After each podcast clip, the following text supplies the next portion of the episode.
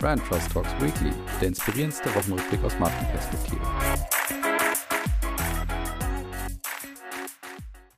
So, liebe Hörerinnen und Hörer, willkommen zurück zu Brand Trust Talks Weekly. Ja, unser Wochenrückblick. Es geht wieder in eine, in einen neuen Rückblick auf die vergangene Woche und das hat dazu geführt, dass es eine picke, packe, volle Folge wird.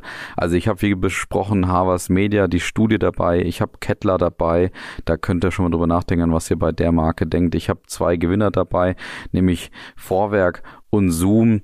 Ich habe auch einen Verlierer dabei und ich habe dann noch Ikea dabei und ich habe Rewe dabei. Da ist so viel dabei, deswegen bleibt auf jeden Fall dran. Los geht's. Ja, wie besprochen letzte Woche und versprochen vor allen Dingen, starten wir mit der Harvard Media Studie zum Thema Meaningful Brands. Und die haben dort jetzt zum zwölften Mal fast 400.000 Leute weltweit befragt, also diesmal 395.000 weltweit eben. Und die haben ein paar schöne Erkenntnisse dabei. Ich habe drei Stück für euch da zusammengefasst. Und zwar erstens, dass das Markenvertrauen auf einem historischen Tief nun ist. Und zwar werden nur noch weniger als die Hälfte der Marken, nämlich 47 Prozent der Marken als vertrauenswürdig angesehen. Und insgesamt stellen, stellt Harvard Media dabei fest, dass die Vertrauenskennzahlen weltweit eben auch rückläufig sind. Zweite Erkenntnis ist, 75 Prozent aller Marken können von jetzt auf gleich laut Harvard Media verschwinden und würden ohne Probleme einfach ersetzt werden. Und dazu haben sie eben auch schon immer festgestellt, dass seit 2009 die Bedeutung von Marken stetig abgenommen hat, aber immerhin hat die Bedeutung wiederum um zwei Prozentpunkte im Vergleich zu den letzten beiden Jahren zugenommen. Und dadurch, oder das interpretieren sie eben dass die Handlungen von Unternehmen in letzter Zeit immerhin ein bisschen dazu geführt haben, dass es eine positive Beeinflussung dieser Zahl gibt.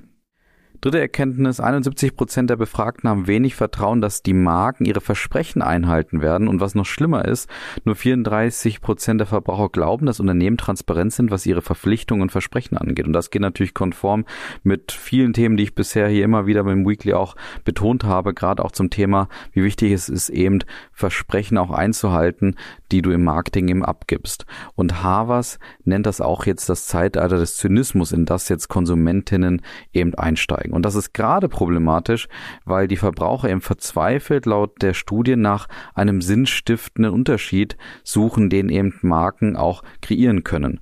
Und sie erwarten zum Beispiel, dass 73 Prozent der Marken jetzt eben gerade zum Wohle der Gesellschaft und des Planeten handeln müssten. Und 64 Prozent der Menschen würden jetzt in ein Aktionszeitalter eintreten und würden eben gerade den Kauf von Unternehmen bzw. Marken bevorzugen, die eben über einen guten Ruf verfügen. Mehr als die Hälfte übrigens, 53 Prozent, würden sogar noch weitergehen und sind bereit, mehr für eine Marke zu zahlen, die eben Stellung bezieht zu Themen. Weiterhin sagen sie dazu, 66 Prozent der Konsumentinnen sehen sich nach sinnstiftenden Markenerlebnissen und 77 Prozent der Befragten erwarten, dass Menschen, dass Marken Menschen gerade in Krisenzeiten eben unterstützen. Und dazu erwarten sie zum Beispiel auch hilfreichen Content, Dabei stellt allerdings Harvard auch gleichzeitig fest in der Studie, dass eben nur 48 oder dass 48 Prozent des Contents als völlig irrelevant dabei angesehen wird. Das heißt also, die Verbraucher mit diesem Content gar nichts anfangen können, nicht nur dabei, dass sie ihnen nicht nur in Krisenzeiten nicht helfen. Und eine kleine Nebenbemerkung gibt Harvard noch dazu zum Thema Gen Z und das ist ja auch oft ein Thema hier bei Branchers Talks Weekly und zwar äh, findet oder stellt Harvard Media dazu fest, dass die Gen Z keine Angst davor hat, etablierte Regeln in Frage zu stellen und Individualität zu suchen und auch Mitbestimmung zu fordern. Also diese Generation konzentriere sich eben gerade darauf, den Abbau von Ungleichheiten herzustellen, eben über diverse Themen wie Rasse, Sexualität und auch Chancengleichheit. Und sie liebe Marken, die in sozialen Fragen eine Führungsrolle übernehmen würden und auch Vielfalt annehmen würden. Also das auf jeden Fall sehr, sehr spannende Zahlen. Muss man sich, glaube ich, nochmal so richtig auf der Zunge zergehen lassen, was Harvard Media dort rausgefunden hat.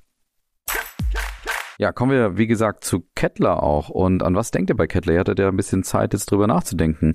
Und vermutlich genauso wie ich auch an Catcars, an Sportgeräte und wahrscheinlich auch an Fahrräder und vielleicht allerdings auch an Insolvenzen. Die waren nämlich jetzt insbesondere in der letzten Zeit dreimal insolvent. Und zwar ging es zwischen 2005 und 2020 steil bergab, unter anderem aufgrund des, der Tode des Gründers Heinz Kettler und auch der späteren Firmenchefin Karin Kettler. Und das brachte das Unternehmen richtig ins Straucheln.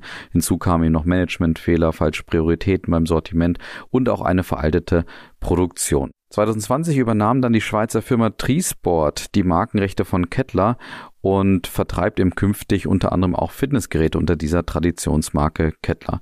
Und man möchte jetzt eben nochmal so richtig durchstarten und möchte jetzt zur Premium-Marke für Hometrainer werden, die allerdings auch zur Wohnzimmerdeko werden könnten. Und die neue CEO eben für diesen speziellen Geschäftsbereich, Melanie Lauer, hat sich eben viel vorgenommen und bringt es eben nochmal auf den Punkt, in dem sie eben sagt, ihr erklärtes Ziel sei, sei es, sie will die Nummer eins der Hometrainer-Anbieter in Europa werden, weil klares Problem ist natürlich, Peloton ist ja nicht nur Marktführer weltweit, beziehungsweise dort auch der relevante Marktführer, was die Bedeutung angeht.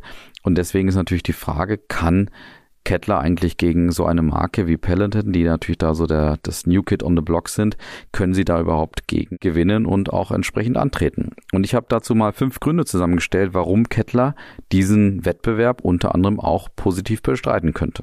Erstens, Kettler versucht sich klar zu differenzieren von Peloton, indem sie eben während eben die amerikanische Marke stark auf Digitalität, Performance und Community setzt, vor allen Dingen auf Design setzen möchte. Also das ist der Attraktivitätstreiber, der bei Kettler im Fokus steht. Also volles, voller Fokus auf das Thema Design. Und dazu haben sie sich unter anderem gefragt, wie sähe denn ein Sportgerät aus, wenn es von Hey aus Dänemark kommen würde, die eben für technisch und ästhetisch ausgefeilte Einrichtungsgegenstände stehen und wie hätten die das denn designt? Und dann haben sie sich zusätzlich noch einen ehemaligen Apple-Designer und Berater ins Boot geholt, nämlich den Grazer Designer Julian Hödig, der unter anderem auch als einer der Väter der Apple Watch gilt. Und herausgekommen sind eben drei Indoor-Cycling-Modelle und eine Kleingeräteserie, wo wirklich das Design sehr überrascht, wo man auch sieht, das sieht eigentlich nicht aus wie so ein klassisches Fahrrad, was man eben als Home-Trainer kennt.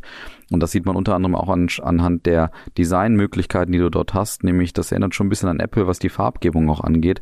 Und zwar, dass man überhaupt mal Farbauswahlen hat, anders als bei anderen Wettbewerbern in diesem Bereich. Aus diesem Thema Fokus entsteht auch der zweite Grund, den ich rausgesucht habe, nämlich das Thema Grenzsetzung. Interessanterweise bietet Kettler nämlich keine fest installierten internetfähigen Touchscreens an, anders als zum Beispiel Peloton. Und es ist nur ein kleiner Bildschirm jeweils verbaut. Und bei hochpreisigen Geräten kann man eben einen Touchscreen optional hinzubuchen. Man sei aber der, also überzeugt, dass die nachhaltigste Variante eigentlich wäre, wenn man sein eigenes Tablet oder ähm, sein, sein eigenes Handy eben einbauen würde oder einfach über das Smart TV dann entsprechend streamen würde. Dritter Grund, warum dieses ein Erfolg werden kann, ist, dass die Marke Trisport, die eben die Rechte gekauft hat, ja, Kettler eben am Herzen liegt und sie kennen die Marke auch sehr gut. Nämlich war, also Trisport war nämlich lange eben Generalimporteur und Distributor für diesen, für diese Marke, insbesondere in der Schweiz und wird jetzt eben auch zum Hersteller und der Trisport Geschäftsführer Stefan Christen sagte dazu unter anderem, dass man die Marke eben sehr gut kenne, weil man sie lange als Distributor begleitet habe und dadurch auch vor allen Dingen Schwächen der Marke auch gut kenne und man sei eben eher Teil des Unternehmens inzwischen, wenn man so eine lange Zeit so erfolgreich zusammen, zusammengearbeitet hat und nicht nur einfach ein Distributor. Vierter Grund ist, sie haben sich klar mit den Trends und Nährböden auseinandergesetzt. Und zwar auf der einen Seite das Thema Urbanisierung, wo sie sich unter anderem die Frage gestellt haben, wie sieht denn eigentlich die Wohnsituation der Zukunft aus und wie müssten dann eben Fitnessgeräte aussehen, damit man sie sich stolz in die Wohnung stellt, weil das natürlich ein Trend ist gerade, dass eben in urbanen Räumen der Platz nur begrenzt ist und in urbanen Wohnungen vor allen Dingen und da eben dann auch das Fitnessgerät vielleicht mal mit im Wohnzimmer stehen müsse. Und hinzu kommt noch eine zweite Veränderung, die sie wahrgenommen haben, nämlich die Veränderung des Fitness vom Muskelaufbau hin zum Wellbeing und eben einer allgemeinen Gesundheitsorientierung. Und zwar, dass die Menschen jetzt eben nicht mehr zwangsläufig nach funktionalen Sportgeräten suchen würden, sondern zum Beispiel auch nach designigen. Und fünfter Grund, die Marke ist stark und da hat ähm, wie Wärme und Verkaufen eine Studie gemeinsam mit der Opinion durchgeführt und hat dort herausgefunden, dass Kettler die mit Abstand bekannteste Brand für Fitnessgeräte sei. Sie kommt nämlich auf eine gestützte Markenbekanntheit von 52 Prozent im Vergleich zu Peloton, die gerade mal auf Platz zwei mit 11 Prozent landen. Und insgesamt hat Kettler derzeit bereits Erfolg mit der Strategie. Sie seien nämlich jetzt schon profitabel, seitdem man die Rechte übernommen hat. Und wenn man in den Online-Shop guckt, findet man eigentlich nur Ausverkaufsschilder. Also da eine sehr, sehr interessante Transformation von Kettler. Wird spannend, das nochmal weiter zu beobachten, wie sich da gegen Peloton auch entsprechend positionieren können. Ja, kommen wir schon zu Gewinnern, Verlierern und den Fundstücken. Erster Gewinner ist Vorwerk. Und zwar erstens, weil ich auf Zahlen gestoßen bin, die sehr beeindruckend sind. Und zwar hat Vorwerk im Jahr 2020 im Geschäftsbereich beim Thermomix einen Rekordumsatz von 1,6 Milliarden Euro gemacht und das ist ein Plus von 24,9 Prozent. Und der Gesamtumsatz des Wuppertaler Familienunternehmens stieg ebenfalls um 8 8,6 Prozent auf 3,2 Milliarden Euro.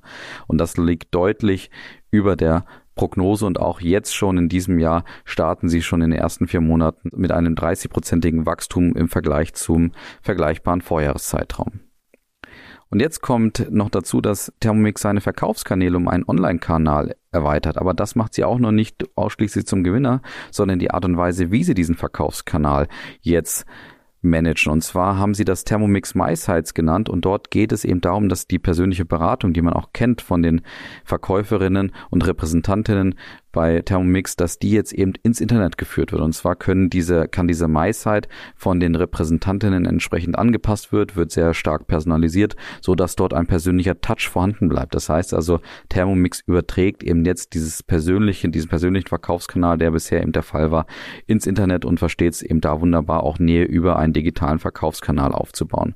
Und dazu sagt der Vorstand von Vorwerk Deutschland, Martin Eckert, unter anderem, nachdem Corona-bedingt bereits seit einem Jahr die persönliche Beratung, auch der Verkauf um digitale Alternativen erweitert wurden, wollen wir dies mit dem Angebot der Thermomix MySites jetzt weiter professionalisieren.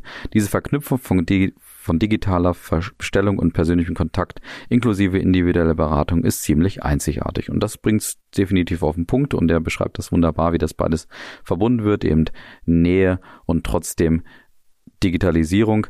Und der einzige Wermutstropfen, der mir dabei einfach auffällt, wenn man sich gerade insbesondere mal die Umsatzzahlen von Vorwerk anschaut, dass sie jetzt so ein bisschen das iPhone-Problem haben, weil sie ja fast eine, also 50 Prozent der Umsätze kommen eben vom Thermomix. Und ein ähnliches Problem hat ja, iPhone, hat ja Apple mit dem iPhone auch, die ja auch sehr abhängig sind von diesem einen Produkt. Da müssen wir dann nochmal drauf schauen, wie sich das weiterentwickelt. Zweiter Gewinner ist Zoom und die haben ebenfalls hervorragende Zahlen vorgelegt und man merkt natürlich, wie die jetzt auch von der Corona-Pandemie nach wie vor profitieren. Und zwar stieg der Umsatz im vergangenen Vierteljahr wohlgemerkt um 191 Prozent auf 956 Millionen Dollar und auch der Gewinn sprang von 27 Millionen Dollar ähm, auf 227,4 Millionen Dollar hoch.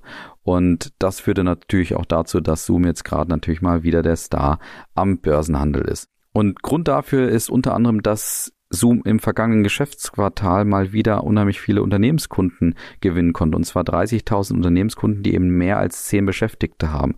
Und von denen jetzt nun insgesamt 497.000 solcher Kunden kommen 363 Prozent der Erlöse. Interessant ist jetzt, dass Zoom natürlich die Anleger auch darauf vorbereitet, dass diese Gewinnspanne nicht immer so weitergehen kann, aber man gleichzeitig dabei festhalten würde, das hybride Arbeitsmodell würde auf jeden Fall bleiben, aber natürlich wird es ein, eine Veränderung geben, bei was das Wachstum bei Zoom angeht. Interessant ist zudem noch, dass Zoom sich auch auf die Zeit trotzdem nach der Pandemie einstellt und zwar sein Unternehmen diversifiziert hat. Und zwar bieten sie jetzt neben dem Thema Videotelefonie auch Sprachtelefonie an. Allerdings bleiben sie da trotzdem so ein bisschen bei ihren Leisten, indem sie eben sagen, das machen sie über einen Hardware-Partner, aber sie haben dort einen Erfolg verbuchen können und zwar unter anderem den Konsumgüterriesen Kunden Kimberly Clark als Kunden gewinnen können, der 25.000 Telefonieanschlüsse bei Zoom buchte. Und Kimberly Clark gehört eben dazu oder dabei zu 21 Kunden, die mehr als 10.000 Telefon Telefonieanschlüsse bei Zoom gebucht hätten. Also ganz interessant, wie die sich jetzt auch weiter diversifizieren. Ja, Verlierer diese Woche ist Saturn. Und zwar führte Saturn 2017 bereits seinen Claim Du kannst mehr ein und verstärkt und revitalisiert diesen nur mit einem rund erneuerten Markenauftritt diese Woche. Und damit versuchen sie natürlich, die Zielgruppen wieder stärker zu erreichen, zu emotionalisieren und auch speziell junge tech-affine Menschen zu vermitteln, dass sie mit den Produkten des Händlers eben ganz neue Erlebniswelten kreieren könnten und in diese eintauchen könnten.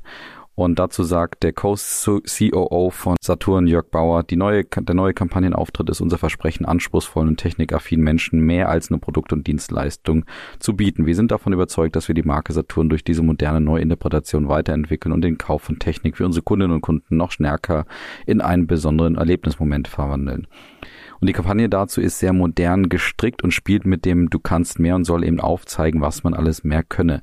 Saturn wird diese Woche aber zum Verlierer für mich, weil dieser Spot nicht nur sehr gewöhnungsbedürftig ist, sondern weil sich die Marke sehr der völligen Austauschbarkeit hingibt aus meiner Sicht, indem eben verschiedenste Facetten von mehr, also du kannst mehr aufgezeigt wird, was marketingtechnisch sicherlich super ist und das wirkt im Spot auch total klasse, aber es wirkt eben wie ein völlig leeres, unglaubwürdiges Versprechen.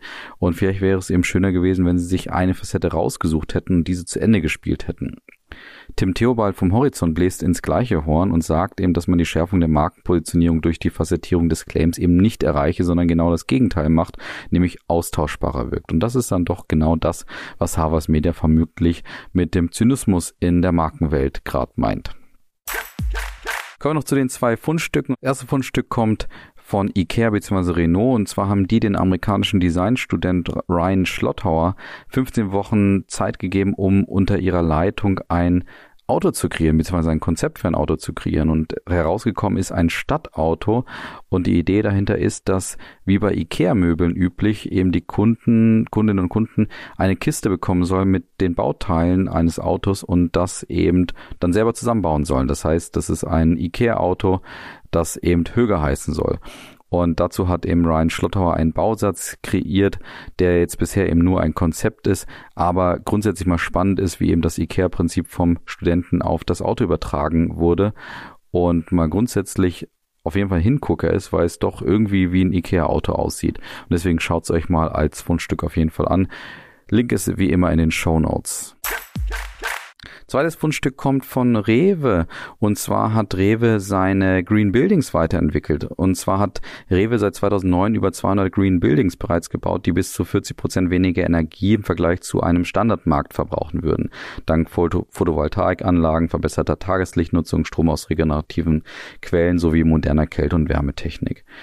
Und jetzt kommt dazu, dass sie neben diesem klimaschonenden Baukonzept auch lokale ressourcenschonende Lebensmittelerzeugung auf dem Dach in den Mittelpunkt stellen. Und zwar wollen sie unter einer Glaskuppel oder tun das bereits in Wiesbaden unter einer Glaskuppel Kräuter anbauen und auch Fische züchten, die dann im Markt frisch verkauft werden. Und dazu sagt Peter Mali, Bereichsvorstand der Rewe Group, in dem Bereich unter anderem. Mit dem Green Farming in Erbenheim leiten wir eine neue Generation grüner Märkte bei Rewe ein, denn Ganzheitlichkeit beim Thema Nachhaltigkeit schließt für uns nicht nur Sortimente, sondern auch die Bau Bauweise und Betreibung ein. Und hinzu kommt, warum es für mich auch ein echtes Fundstück ist, einfach die gesamte Ästhetik, also das gesamte architektonische Konzept von dem Markt in Wiesbaden-Erbenheim, wo man eben einfach sieht, dass nicht nur die ganze Konstruktion außergewöhnlich ist mit einem gläsernen Atrium und natürlich auch diesem Gewächshaus auf dem Dach und auch noch dadurch gekennzeichnet ist, gekennzeichnet ist dass da ein ganz spannender Parkplatzansatz nämlich der Fall ist und vorzufinden ist.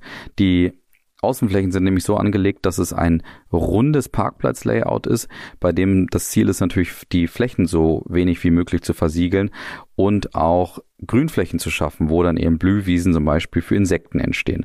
Also ein sehr, sehr spannender Ansatz, Ansatz auf jeden Fall von Rewe und deswegen ein echtes Fundstück, wie sie dort das Thema Green Farming nochmal weiterentwickelt haben. Und das war's auch schon wieder für diese Woche. Vielen Dank für eure Aufmerksamkeit und fürs Dabeisein. Und dann würde ich euch natürlich wie immer ein schönes Wochenende wünschen und auch einen guten Start in die nächste Woche. Macht's gut, bis nächste Woche. Ciao.